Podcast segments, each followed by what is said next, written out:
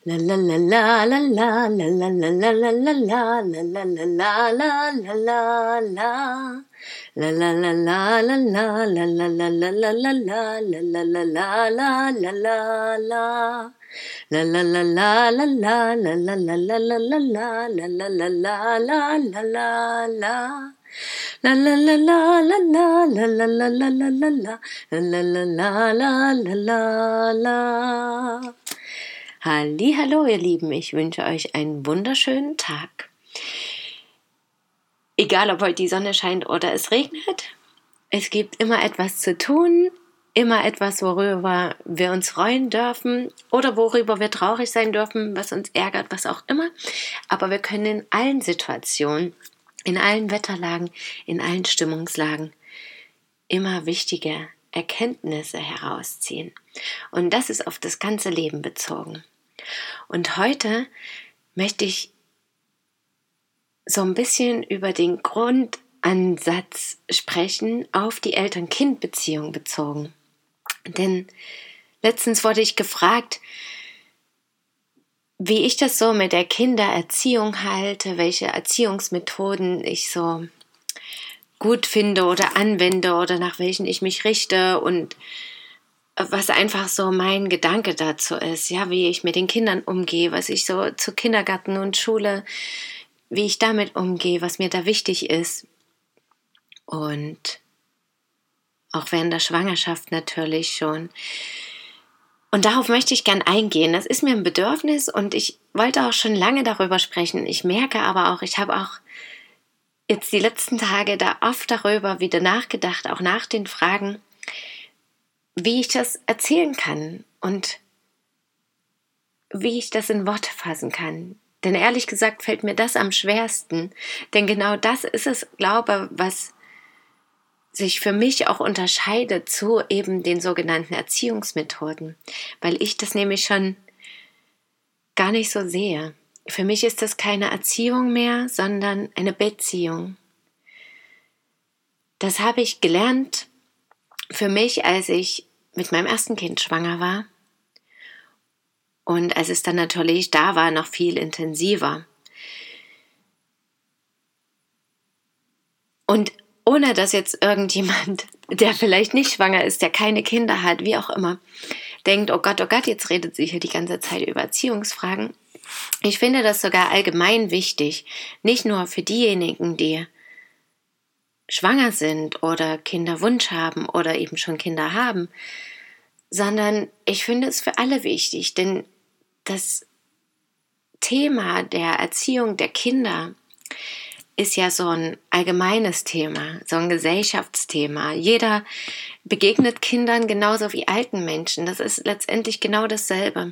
Und ich habe für mich auch festgestellt, dass es eben nicht am Ende um die konkrete Eltern-Kind-Beziehung geht oder Mutter-Tochter oder Mutter-Sohn-Beziehung, sondern dass das einfach eine grundsätzliche Einstellung zum Leben ist und zu Beziehungen ist, egal in welcher Form, egal ob zu Kindern, egal ob zu Partnern, zu Eltern, zu Freunden, Bekannten, zu Fremden. Natürlich unterscheidet sich jede Beziehung auch, je nachdem, wie eng sie natürlich auch ist oder welche Inhalte sie hat. Aber das Verhalten von mir persönlich in Beziehungen ist etwas Grundsätzliches, glaube ich, mittlerweile. Und der Ansatz ist einfach das Wichtigste dabei.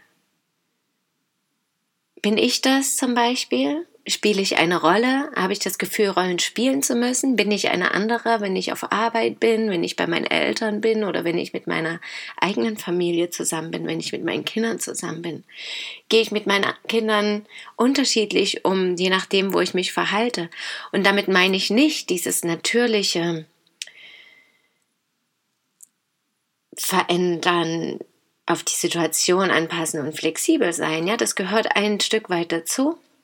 Und es kann aber auch dahin gehen, dass wir natürlich einfach in irgendwelche Muster immer wieder reinrutschen oder so. Es ist natürlich immer die Waage und genau das meine ich. Es ist genau dasselbe mit der Persönlichkeitsentwicklung wie eben auch in einer Eltern-Kind-Beziehung. Von daher ist das für mich sehr schwierig, da genaue Worte zu finden, auch weil für mich das Wichtigste dabei ist in dieser Beziehung zwischen Eltern oder mir als Mutter und meinen Kindern, auch die Selbstbestimmung ist, der gegenseitige, Respekt, die Liebe und das Verständnis, die Empathie und vor allem auch die Intuition. Vieles, was ich getan habe bisher, habe ich intuitiv getan. Und deswegen, wie ihr vielleicht schon in einigen Podcast-Folgen mitbekommen habt, bin ich auch wirklich eine Bücherratte und lese total gern Bücher und habe auch in den vergangenen Jahren unfassbar viel über Beziehungen mit zu Kindern gelesen oder die Erziehung von Kindern oder das Aufwachsen von Kindern, wie ich das am besten begleiten und unterstützen kann. Und da gibt es natürlich auch einige wunderbare Autoren dazu, aber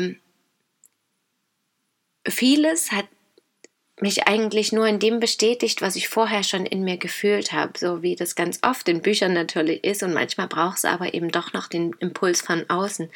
Vor allem, wenn das Dinge sind, die ganz anders sind als im, im eigenen bisherigen Umfeld. Ich möchte das mal an konkreten Beispielen machen. Also in der ersten Schwangerschaft zum Beispiel hat einfach mein Gefühl, warum auch immer es mich dorthin geleitet hat, wollte ich zum Beispiel gerne ins Geburtshaus gehen. Ich hatte dort einen Yogakurs mitgemacht und habe mich dort einfach wohlgefühlt und dachte, ja, das will ich auch während der Schwangerschaft anschauen und war auch mit meinem Partner dort und wir waren dann auch im Krankenhaus zu so einem, ja, Infoabend und haben beide gesagt, es fühlt sich in dem Geburtshaus einfach viel, viel passender für uns an, von der Atmosphäre her, von den Menschen her, von dem Ablauf her, von allem einfach. Es hat dann bei der ersten Geburt nicht so geklappt, aber das erzähle ich vielleicht dann ein andermal. Aber das war zum Beispiel was ganz Intuitives und viele aus unseren Familien konnten das gar nicht so richtig nachvollziehen. Das war was Ungewöhnliches, was Abschreckendes, was Angstmachendes, weil wir das im Großen und Ganzen in unserer Gesellschaft natürlich ganz anders kennen.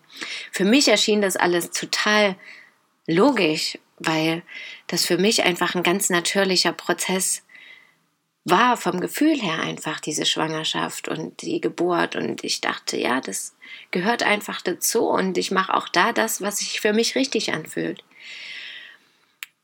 Und später dann, als das Baby auch da war, waren einfach so verschiedene Sachen. Zum Beispiel hatten unsere Eltern uns einen Stubenwagen gegeben, wie das vielleicht in vielen Familien auch noch üblich ist, die das von früher so kennen. Und ich war am Anfang schon so ein bisschen, hm, naja, mal gucken. Und stand dann so ein paar Mal haben wir das Kind da reingelegt.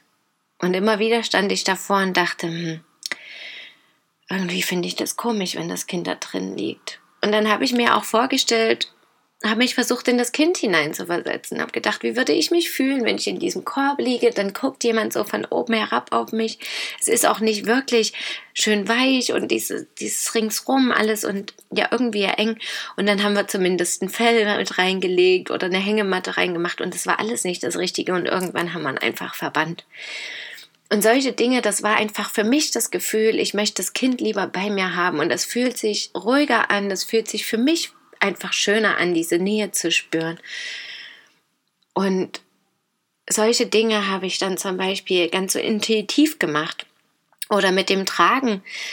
Irgendwie wir haben lange auch nach Kinderwagen während der Schwangerschaft geguckt und es hat uns alles nicht so richtig gefallen. Und mir war aber auch sowieso schon klar, dass ich mein Kind viel tragen will.